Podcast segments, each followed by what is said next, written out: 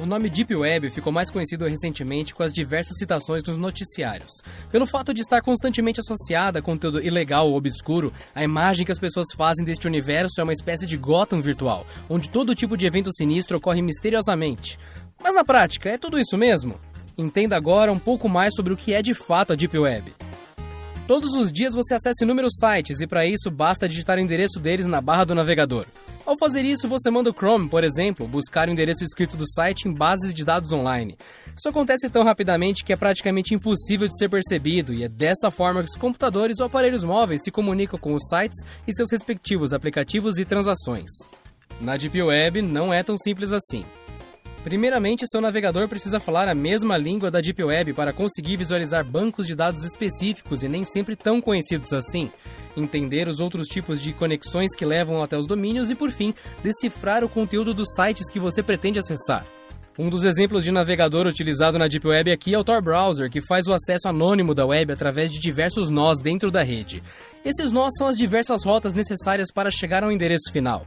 Trata-se, na verdade, de uma grande corrente de computadores redirecionando os acessos entre si, tornando muito mais difícil saber de onde alguém acessa algo. Enquanto na conexão normal é possível descobrir a identidade do usuário ao fazer uma simples decodificação por IP, na conexão à Deep Web esses diversos nós tornam o trabalho muito mais difícil, já que fazer o caminho inverso, decodificando as diversas conexões, se torna muito mais complexo. Existem mais diferenças além do navegador especial para poder acessar a Deep Web.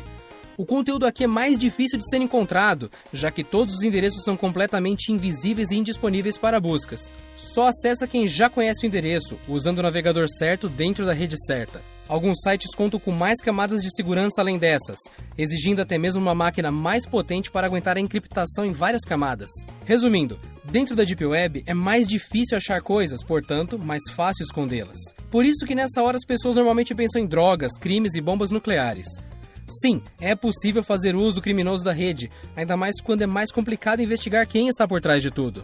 Usando as ferramentas corretas, sua conexão pode ser redirecionada inúmeras vezes antes de chegar ao destino final, e sua existência online pode até se apagar virtualmente se souber combinar os métodos corretos. Combine isso com Deep Web e temos uma poderosa ferramenta de anonimato. Ver isso tudo apenas como potencial criminoso é errado e extremamente superficial. Existem alguns sites bastante interessantes, como por exemplo o BB Compendium, que oferece vários manuais de todos os tipos, inclusive medicina, química, manuais de treinamento militar, entre outros. No The Chess você pode testar as habilidades no xadrez contra outros jogadores e participar de competições. O Galaxy 2 é a continuação de uma rede social que ganhou muita popularidade na rede Tor. E o Simbox, um sistema de e-mail que não armazena seus dados no navegador, Todas as informações são criptografadas.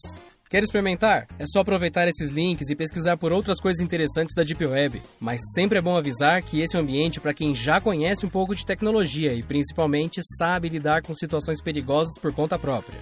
Portanto, vá por sua conta e risco. Se gostou, curta aqui embaixo e assine nosso canal do YouTube. Todos os dias tem vídeo novo para você.